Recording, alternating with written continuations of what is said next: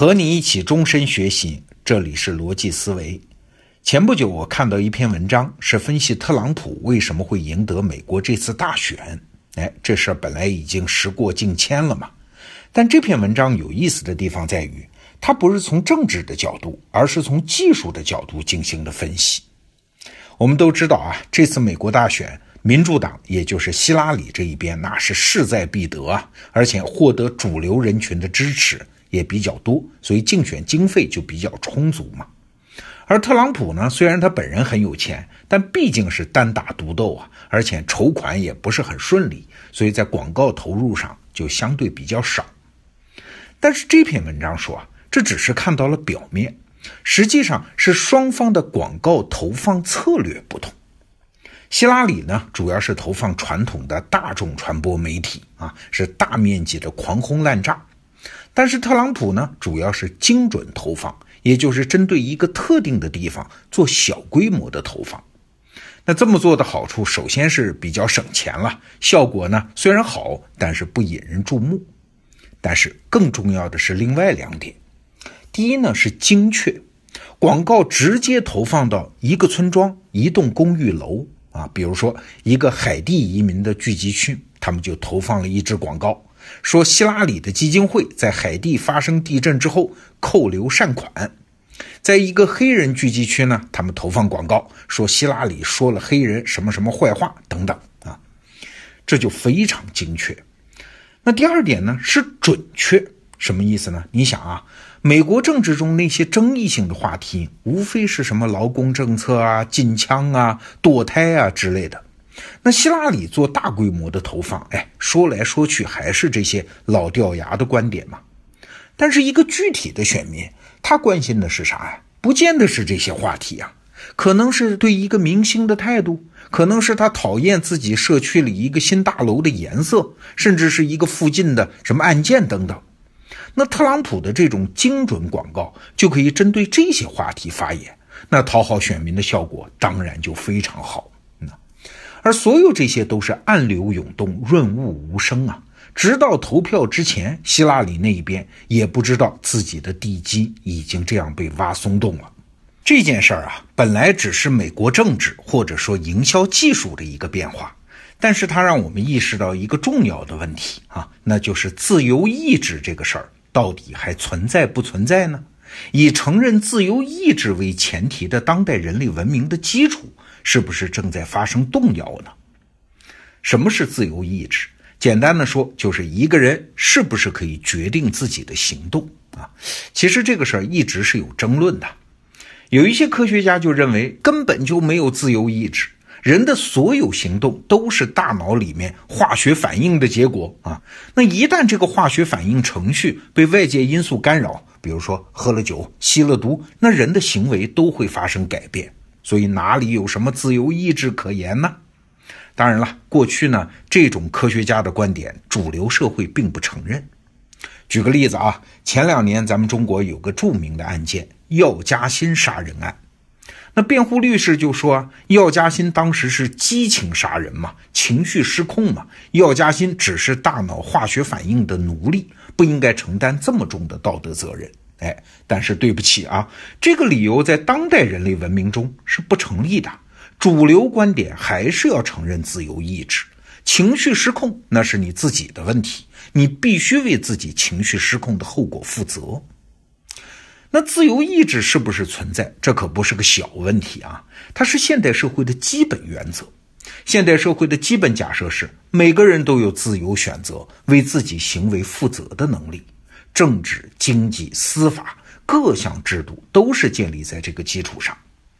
就拿民主政治来说，它的基本假设是呢，每个人都有自己的政治意愿，每个人的意愿都一样重要，每个人的意愿都可以自由表达。哎，这才有了一人一票的选举制度嘛。如果有的人没有自己的意愿，或者这个意愿可以被他人操纵，那一人一票不就变得非常荒唐吗？但是坏消息是啊。这个荒唐的情况可能正在发生。过去一百年，政客和商人都在琢磨一件事儿，就是怎么能够影响我的选民和顾客的意愿呢？哎，虽然他们付出了很大努力啊，也取得了很多成果，但是没有一种方法敢宣称自己是绝对奏效的。现在不同了，人工智能技术的出现，让操纵人的意愿这件事儿啊，变得越来越可能，越来越确定。所以，自由意志的未来，因此也就变得非常可疑呀。比如说吧，现在中国有一款游戏啊，据说日活就是每天使用的人是八千万人，这本来没什么，它是一个辉煌的商业成功嘛。但是我最近还听到一个数字啊，是有上千万人每天会在上面消耗六个小时以上，哎，这就有点可怕了。其实我也玩游戏。那游戏这种娱乐方式和看电影它不一样啊！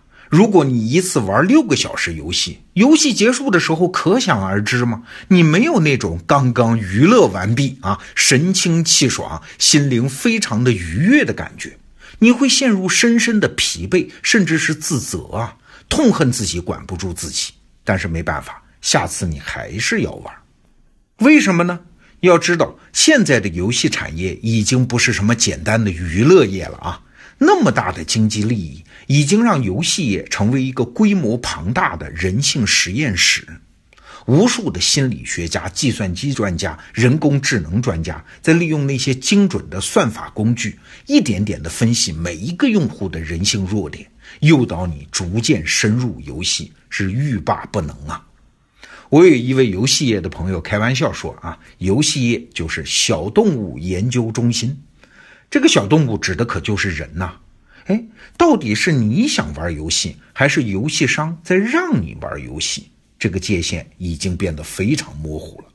商业也是一样啊，你在一家购物网站上，每一个动作都在被人工智能追踪。”因为大数据的作用嘛，你是什么人，你的行为习惯是什么样，人工智能是一清二楚，甚至比你自己还清楚。那呈现在你的页面上的信息，就是最大概率你会下单购买的商品啊。到底是你自己想买，还是购物网站在让你买？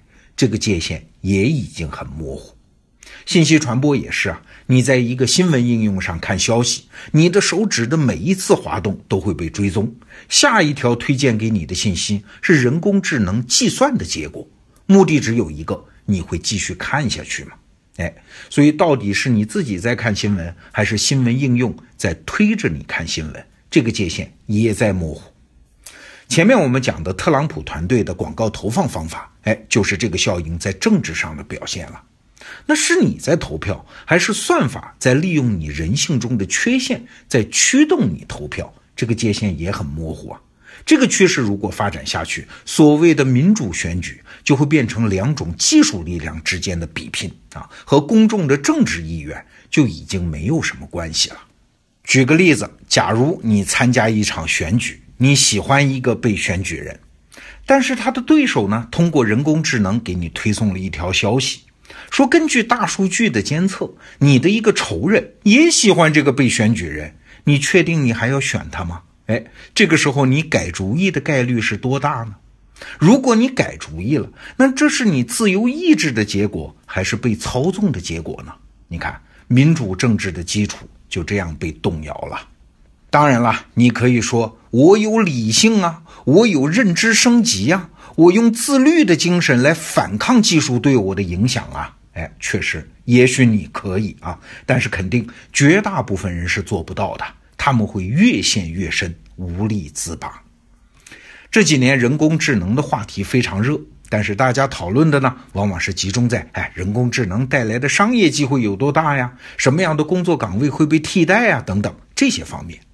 但其实，人工智能对人类文明最深刻的影响。并不在这些方面啊，而是我们这一代人所熟悉的，每个人都有自由意志这个文明的基础即将不存在了。当然了，这也不见得一定就是坏事儿，但是我们确实面对着一个完全陌生的未来世界。关于这个话题呢，我今天讲的其实非常皮毛啊，只是借着那篇文章给大家提个醒。如果大家想顺着这个思路往下探讨。我推荐你看赫拉利的新书《未来简史》，那里面有更加系统的，也一定会让你大跌眼镜的预言。在今天这个语音附录的文稿里，我为你准备了《未来简史》的电子书链接。好，今天就聊到这儿，明天见。